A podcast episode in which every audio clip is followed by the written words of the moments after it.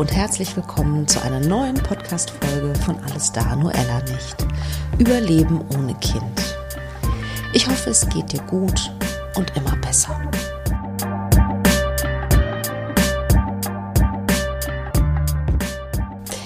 Ja, meine heutige Folge beschäftigt sich mit dem Thema Entscheidungen treffen ähm, und vor allen Dingen auch Entscheidungen bewusster zu treffen. Entscheidungen im Einklang mit dir selbst zu treffen. Die Idee für dieses Thema, ähm, das kam durch eine E-Mail, die ich von Anke bekommen habe. Ich glaube, das war schon im Juni. Erstmal vielen Dank an dich, Anke. Ähm, da ist mir bewusst geworden, wie viele Entscheidungen wir eigentlich treffen in der Kinderwunschzeit. Ähm, Entscheidungen, ob wir bestimmte Prozeduren machen möchten oder auch nicht. Entscheidungen loszulassen irgendwann, vielleicht Abschied zu nehmen. Ähm, Entscheidungen, die, ja, wo wir immer wieder an unsere Grenzen kommen, vielleicht auch über unsere Grenzen hinausgehen, vielleicht kennst du das. Und diese Entscheidungen, die machen natürlich was mit uns, ja. Ich finde auch, dass diese Entscheidungen, die wir in der Kinderwunschzeit treffen, die tragen auch dazu bei, also neben anderen Sachen, zum Beispiel neben der Trauer, aber diese Entscheidungen tragen auch dazu bei, dass wir so verändert aus der Kinderwunschzeit rauskommen, aus meiner Sicht. In dieser Folge möchte ich einfach dieses Thema Entscheidungen treffen, hinterfragen, auch ein bisschen von meinen Entscheidungen erzählen und zwei, euch zwei Methodiken vorstellen, die ich selbst für mich entdeckt habe. Das würde ich gerne mit euch teilen. Ich möchte auch ähm, vorweg sagen, ähm, dass oder klarstellen, ja, dass es keine Kritik an dich und deine Entscheidung ist, diese Folge. Ich respektiere jede Entscheidung, die du getroffen hast, die hast du für dich getroffen oder die habt ihr gemeinsam getroffen. Ähm, darum geht es mir überhaupt nicht, sondern ähm, jeder kann entscheiden, wie er möchte, selbstverständlich. Alles ist gut. Mein Plädoyer wäre aber in jedem Fall Entscheidungen mit mehr Achtsamkeit zu treffen. Also im Sinne von, ja, dass du nicht gegen dein Gefühl handelst, dass du nicht gegen deine Intuition handelst. Dafür würde ich absolut plädieren. Ich selbst, und jetzt auch mit ein bisschen Abstand, mm, und auch dadurch, dass ich ähm, durch meinen Podcast, aber auch durch meine Arbeit so viele unterschiedliche Menschen treffe, die so ganz andere Entscheidungen getroffen haben als ich, die, ähm, ich weiß nicht, sehr, sehr viele Dinge gemacht haben und auch ertragen haben. Und vielleicht für mich jetzt ganz subjektiv gesehen, wo, wo meine Grenze früher gewesen wäre, dadurch stelle ich immer mehr fest, dass ich in meiner aktiven Kinderwunschzeit Entscheidungen getroffen habe, oder wir möchte ich sagen, Gott sei Dank ist mein Mann da ähm, ähnlich veranlagt wie ich, das ist unser Glück, dass ich Entscheidungen getroffen habe, die intuitiv für mich richtig waren. Interessanterweise. Ja, also damit meine ich, dass ähm, ich meinen Werten entsprechend ähm, Entscheidungen getroffen habe, dass ich mich auf meine Intuition verlassen konnte, auf mein Bauchgefühl, auf meine Natur, wie auch immer man das bezeichnen mag, ja. Und dafür bin ich wahnsinnig dankbar. Ähm, ich bin so dankbar dafür, weil ich habe mich ja sowieso schon verloren in der Kinderwunschzeit. Das kannst du wahrscheinlich sehr gut nachvollziehen. Aber so im Rückblick weiß ich, dass ich für mich tatsächlich die richtigen Entscheidungen getroffen habe dass ich nicht über ganz krasse Grenzen gegangen bin, die für mich nicht okay gewesen wären. Und damit meine ich zum Beispiel, dass wir uns ja dagegen entschieden haben, bestimmte, also IVF zum Beispiel zu machen. Ähm, wir waren natürlich in der Kinderwunschklinik, um ganz viele Sachen auch abzuklären und so weiter. Aber wir haben uns dagegen entschieden. Also zum einen, weil wir es nicht gefühlt haben. Wir haben nicht gefühlt, dass das unser Weg ist. Und zum anderen aber auch ganz pragmatisch, weil ich bin ja schwanger geworden. Das war ja nicht unser Problem. Ähm, aber kein Kind, keine Seele wollte bei mir, bei uns bleiben. Deswegen haben wir uns dann dagegen entschieden. Und im Nachhinein bin ich sehr dankbar, wie gesagt, dass ich, mh, mm, ja, dass ich nicht, mich nicht total weit von mir selbst entfernt habe. Nicht falsch verstehen, es ging mir trotzdem sehr schlecht.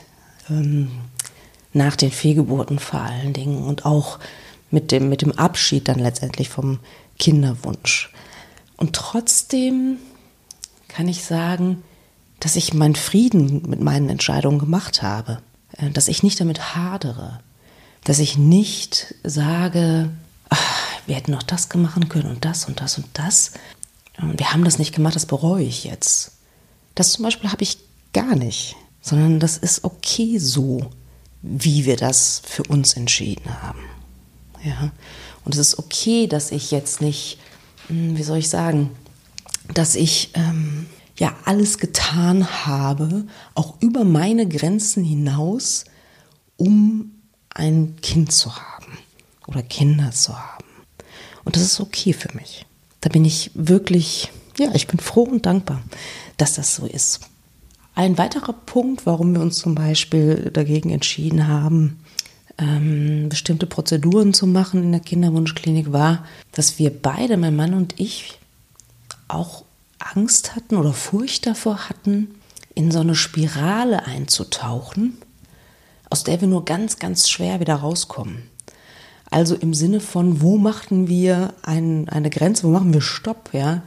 Nach der ersten oder nach der fünften IVF. Ne? Also wir mh, hm, hatten Furcht davor, in so eine Maschinerie zu geraten und irgendwie ne, wie, wie in so einem Nebel zu sein und irgendwie den Ausweg nicht mehr zu finden.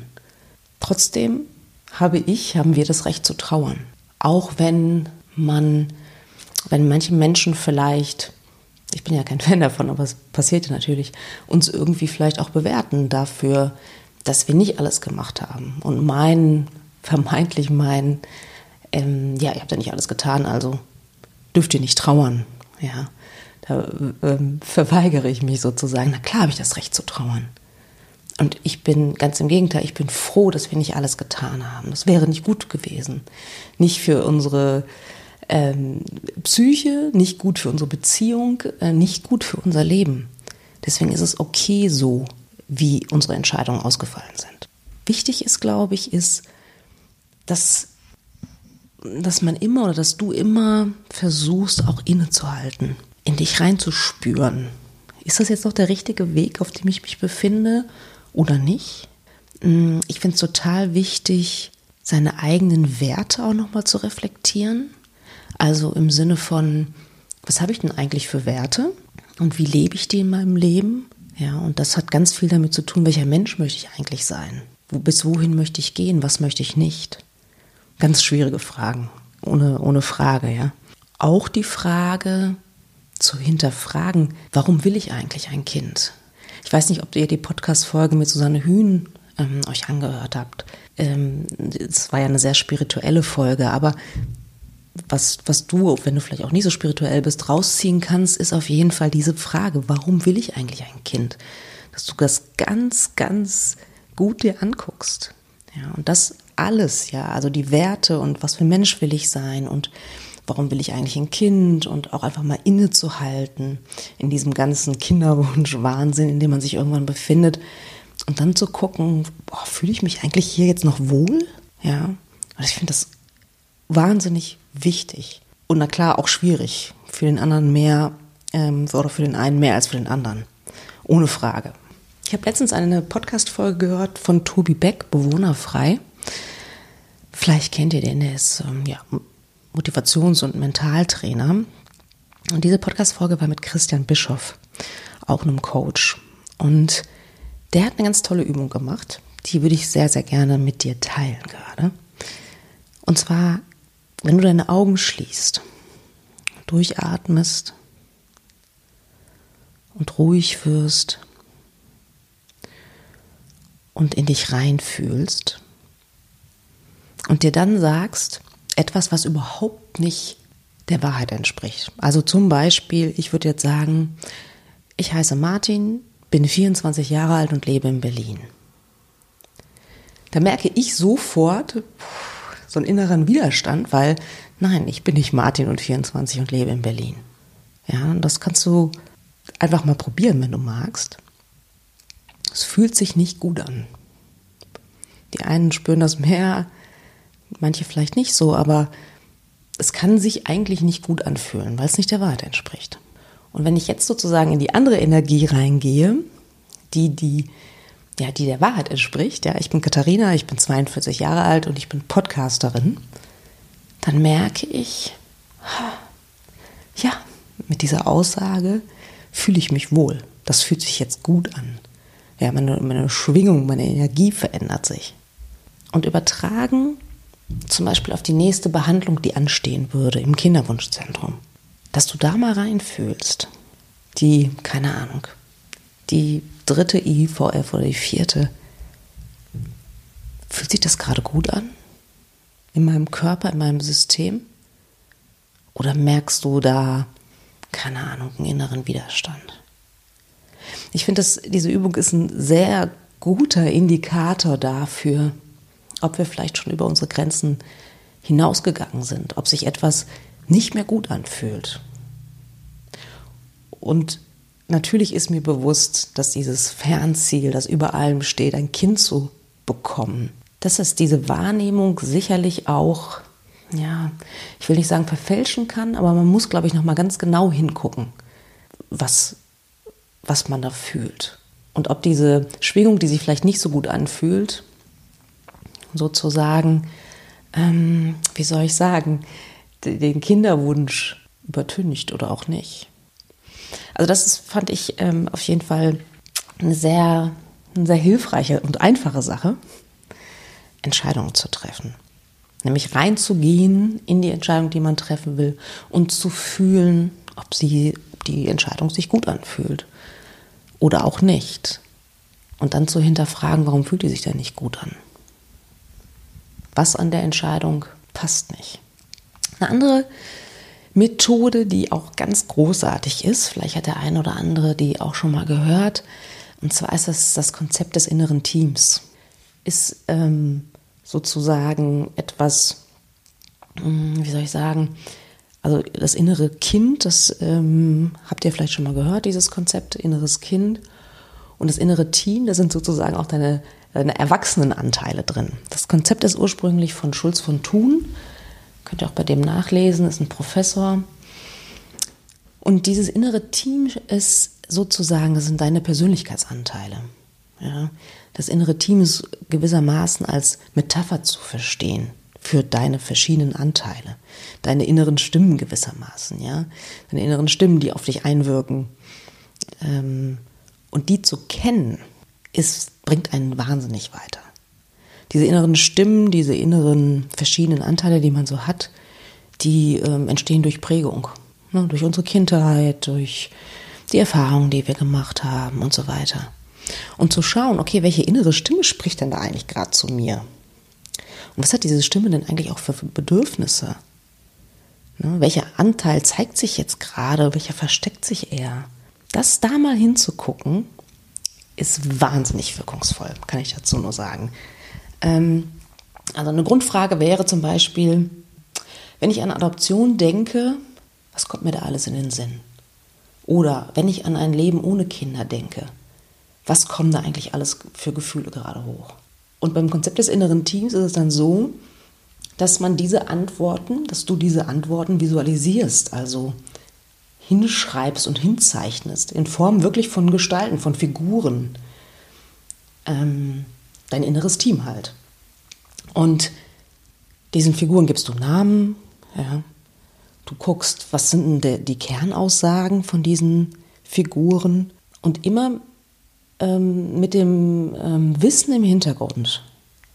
Das ist ein Teil von mir, aber das ist auch nur ein Teil von mir. Ja, also ganz konkret zum Beispiel. Mm, Abschied vom Kinderwunsch. Ein Riesenthema logischerweise. Ja, wenn du da in dich reinspürst, da könnte zum Beispiel die, die Enttäuschte stehen. Ja, das Teammitglied, die Enttäuschte. Die sagt, verdammt, ich habe alles gegeben. Es hat nicht funktioniert. Dann könnte da zum Beispiel die Traurige sein, die sagt, boah, ich bin einfach so traurig, dass ich kein gesundes Kind habe. Dann könnte zum Beispiel der Wütende, also es ist egal, ob diese, diese inneren Anteile männlich oder weiblich sind, ja, also zum Beispiel der Wütende. Ich bin so wütend auf die Welt, auf das Universum, das Schicksal, Gott, wie auch immer, dass ich das nicht haben kann. Ja, dann gibt es vielleicht einen Anteil, keine Ahnung, die Sehnsüchtige zum Beispiel. Ich hätte so gerne ein Kind gehabt. Oder ich hätte so gerne ein Kind. Ähm, dann gibt es vielleicht noch ein Teammitglied, keine Ahnung, die Besorgte. Was mache ich denn jetzt mit meinem Leben? Was mache ich denn im Alter, wenn ich alleine bin? Ähm, dann gibt es den Anteil, keine Ahnung, zum Beispiel die Partnerin. Bleibt mein Mann, Freund, Lebensgefährte bei mir, auch wenn das nicht klappt? Und dieses Team kannst du dann für dich aufmalen und dir anschauen und wirklich ehrlich mit dir sein. Und auch mal gucken, welche Bedürfnisse die einzelnen Teammitglieder eigentlich haben. Und in welcher Situation taucht dann welches Teammitglied auf? Ne? Wann möchte sich die Wütende zeigen und wann auch nicht? Ähm, also diese, diese Methode des inneren Teams, mm, die dient dazu, ja, Struktur in deine Gedankenspiralen zu bringen, in deine tausend Gedanken, die du hast, in deine tausend Gefühle, die du hast. Zu dem Thema jetzt zum Beispiel. Kann auch ein anderes Thema sein. Und ich finde es total wertvoll, sich zu sortieren. Weil man halt in so einem, keine Ahnung, gefühlten, gefühlten Nebel irgendwie umherschwirrt in der Kinderwunschzeit.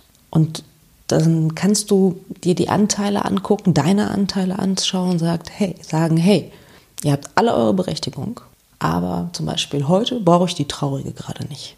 Schön, dass du da bist, alles gut, aber heute habe ich was vor und heute möchte ich dich bitten, mich nicht zu überlagern sozusagen. Oder wenn die Traurige sich doch nach vorne schiebt, sich zu fragen, okay, was braucht denn eigentlich mein trauriger Anteil gerade? Ein Nachmittag auf der Couch oder was auch immer. Und ich glaube, dass wenn du dein inneres Team zu bestimmten Fragestellungen kennst, erleichtert das deine Entscheidung. Probier es einfach mal aus. Ähm, oder komm zu mir ins Coaching, dann machen wir das gemeinsam. Und ja, also ich finde, das ist eine sehr, sehr interessante und wertvolle und wissenschaftlich fundierte Methode, mm, mit Entscheidungen umzugehen. Ich habe ein Zitat gefunden mm, von Ralf Senftleben. Wer selbstverantwortlich entscheidet, seine Gründe bei schwierigen Entscheidungen selbst gewichtet, der gestaltet sein Leben. Also für mich bedeutet das, es geht auch darum, nicht mehr so ohnmächtig zu sein. Und das ist ja auch so ein Kennzeichen von der Kinderwunschzeit. Man fühlt sich so ohnmächtig und so hilflos, ja. Aber etwas zu tun, ins Handeln zu kommen, sich nicht mehr hilflos ausgeliefert zu fühlen. Tja, dazu gehört Mut und auch wirklich, ja, Ehrlichkeit. Ehrlichkeit zu sich selbst. Also es ist so eine richtig, so eine, keine Ahnung, radikale Innenschau, die man da betreiben darf, wenn man das möchte. möchte. Also sich seinen Ängsten zu stellen, ist, ähm, ja, ich glaube, das ist auch etwas, was die Kinderwunschzeit sehr, sehr ausmacht, sich seinen Ängsten zu stellen. Ja, was soll ich sagen? danke, dass du zugehört hast. Schön, dass du zugehört hast. Vielleicht hast du was mitgenommen. Das würde mich total freuen. Ähm, melde dich gerne bei mir über die üblichen Kanäle. Vielleicht, wenn, ich dir, wenn du noch mehr Infos haben möchtest zum inneren Team oder wenn du zum Coaching kommen möchtest oder einfach nur eine Bemerkung hast. Was heißt nur, wenn du eine Bemerkung hast, bist du jederzeit willkommen. Und ich wünsche dir auf jeden Fall Kraft und Mut, ja, deine Entscheidungen im Kinderwunsch ehrlich zu treffen. Hör auf deine Intuition. Bis bald.